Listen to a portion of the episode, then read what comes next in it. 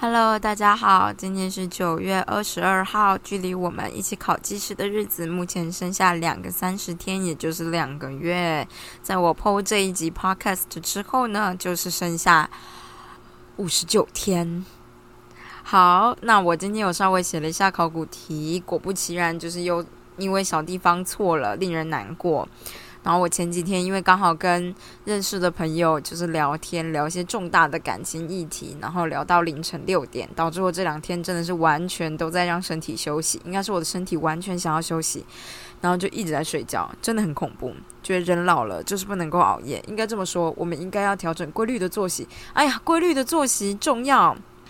好的，所以呢，依照惯例，没有什么好分享的。啊。我们现在就继续来念一下最后的，就是这个呃，关于自我身份认同的问题，就原子习惯啦。那就说呢，与你习惯养成的所有面相一样呢，身份认同这件事情也是一把双面刃。如果能够为你所用，身份认同改变可以是自我改善的一大利器；但如果与你为敌时，身份认同就可能是一个诅咒。一旦接受了某种身份，对此身份的忠诚可能会影响你改变的能力。许多人在认知的沉眠中度过一生，盲目遵循着附加于自己身份认同之上的刻板印象，比如说像是我方向感很差呀，我不是诚心人呐，我很不会记人名呐，我整天迟到啊，我对科技一窍不通啊，我数学超烂啊，等等的这种。他说呢，反复对自己诉说同一个故事，多年下来就很容易陷入这个心理惯例，认为它就是事实。到头来，你会开始抗拒某些事情，因为我不是那种人。这个信念会一直在你的心上，一股内在的压力会迫使你维持自我形象，用与自我信念一致的方式行动。你会想尽一切的办法，只为了不要自我矛盾。思想或行为与你的身份认同牵扯越深，就越难改变。相信你的文化所相信的事情，就是你所谓的群体认同，或是去做维护你自我形象的事，也就是你的个人认同，会让人家觉得比较舒服自在。就算那些事情是错的，你也会愿意倾向去做。对任何层次、个人、团队、社会的正面改变而言，最大的阻碍就是身份认同的冲突。好习惯在理心上也许合理，但只要与身份认同相悖，你就不会去实现。哇哦！我想想看，所以就是我内心觉得自己是一个很懒惰的人，所以在念书的过程中就层层的阻碍嘛，阻碍，阻碍。哎，我不知道，我觉得说的很有道理，但我我不知道有没有，就是我身上有没有，我想想看，应该是我很不会记路名吧，然后我就一真的就是看到路也都不会特别去记，应该就是这样，所以我至今到现在都还是不知道路名，不知道哦，好哦。他就说，任何一天你都可能因为太忙啊、太累啊、太折腾啊，或是千百千百种其他的理由而难以继续维持某个习惯。然而长远来说，未能维持习惯的真正原因，都是被你的自我形象阻拦。这就是为什么你不能太依附于你某一个版本的身份认同。想要进步，必须舍弃；想要成为最好的自己，就要持续的编辑、修订自修订自己的信念，升级并扩展你的身份认同。关于身份认同这件事情呢，我就是觉得那个叫什么直销吧。直销做第一件事情就是用这种看似很有道理的文字，直接毁掉你的身份认同，然后重建一个，然后你就会 stick to it。大概就是这样吧。哎呦，这样想起来是很恐怖啊。好，没关系，继续喽。他说，这带来一个重要的问题哦。如果你的信念与世界观。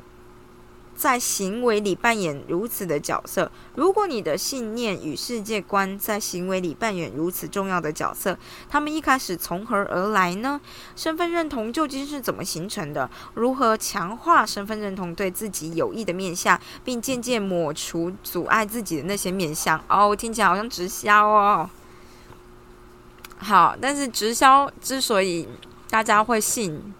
我觉得它就是建立在某种程度的哦，我们家的猫一直在跑，所以后面会有杂音。好，我说什么哦？直销之所以有一堆人就会永远陷在里面，也就是因为它背后有某种程度的科学，然后你看得到成效，而且这些成效可能是相对而言是呃快速的，所以你能够就是别人当你能够看到这种快速的转变，你就越倾向相信他啊。用在对的地方，工具就是这样嘛，用在对的地方就会达到好的效果，用在错的地方就会毁灭。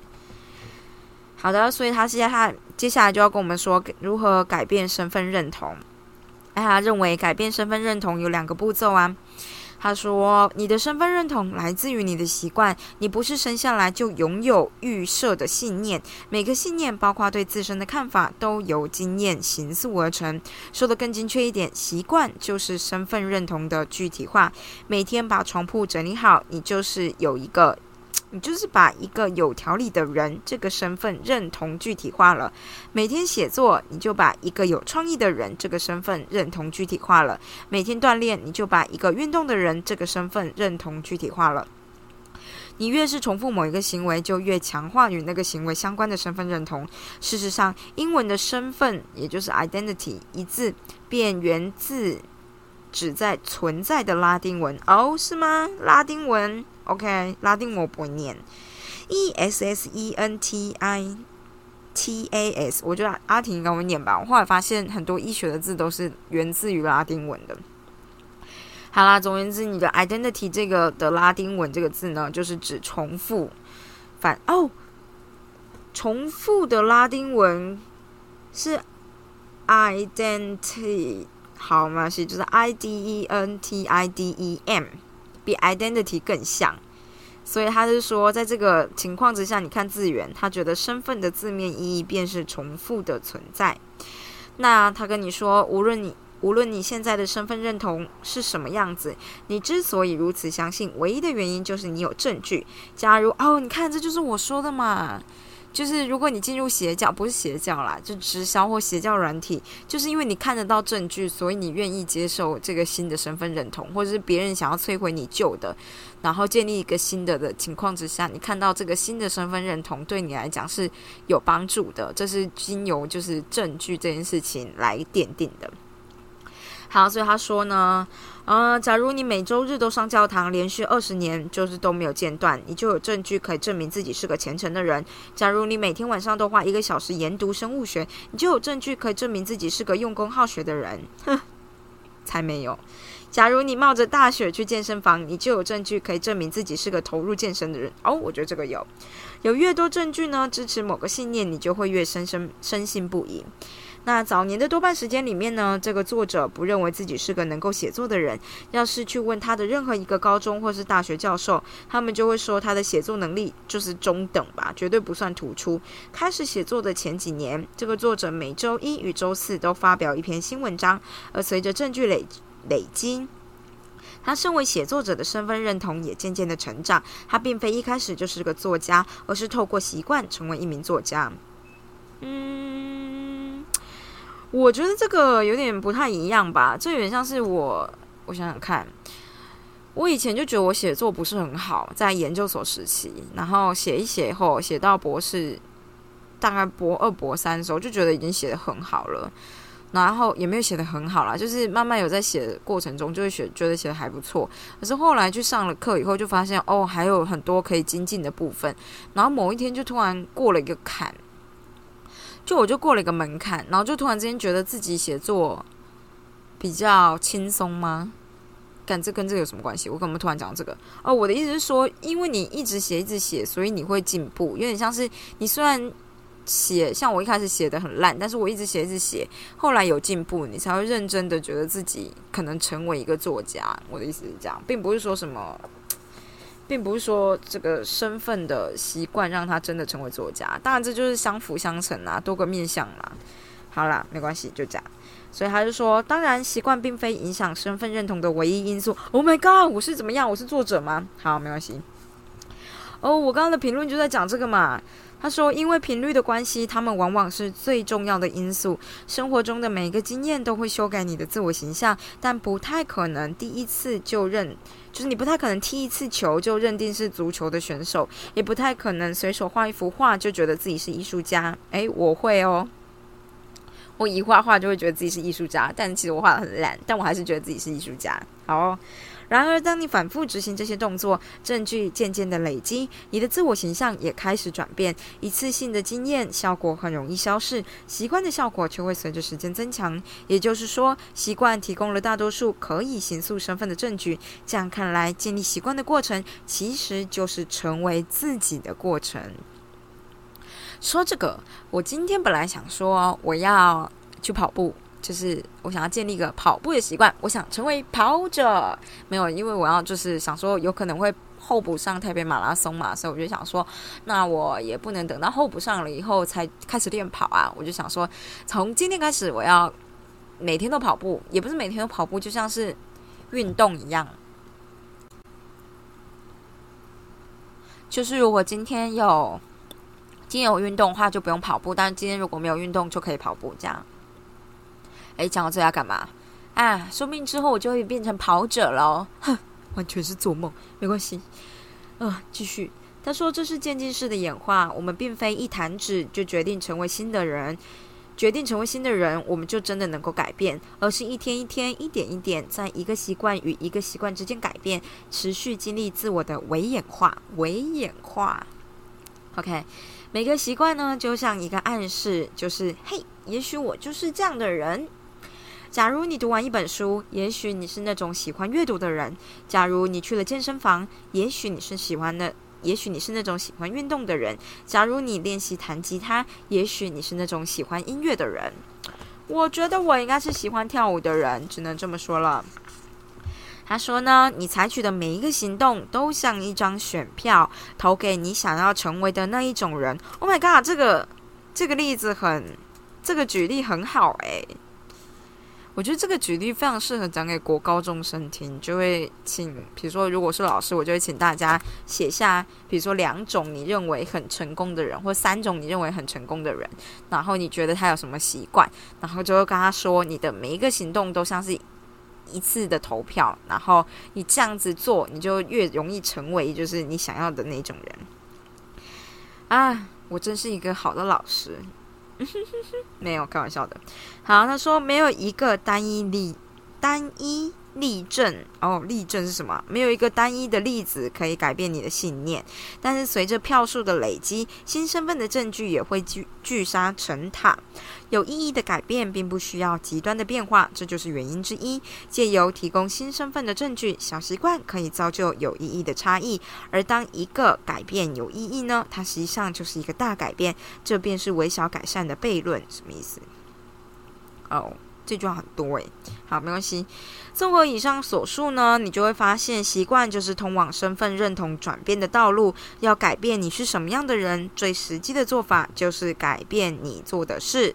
所以就是每次写了一页，你就是个作家；每一次练小提琴，你就是个音乐家；每一次去健身，你就是个运动的人；每一次激励员工，你就是个领袖；每一次写考古题，我们就是一个考生。我们本来就是考生。Oh my god！好。每一个习惯呢，不止产生成果，还会教到你重，就是更重要的事情，就是信任你自己。你开始相信自己真的可以完成这些事情。当选票累积，证据开始转变，你对自己诉说的故事也开始有所不同了。当然，从一个方向，从另外一个方向看也是这个样子。每当你选择去做某个坏习惯，就投了那一票。给那个身份。好消息是你不必追求完美。任何一场选举，双方阵营都会得到选票。要赢得选战，不需要百分之百的得票率，只需要获得多数选票即可。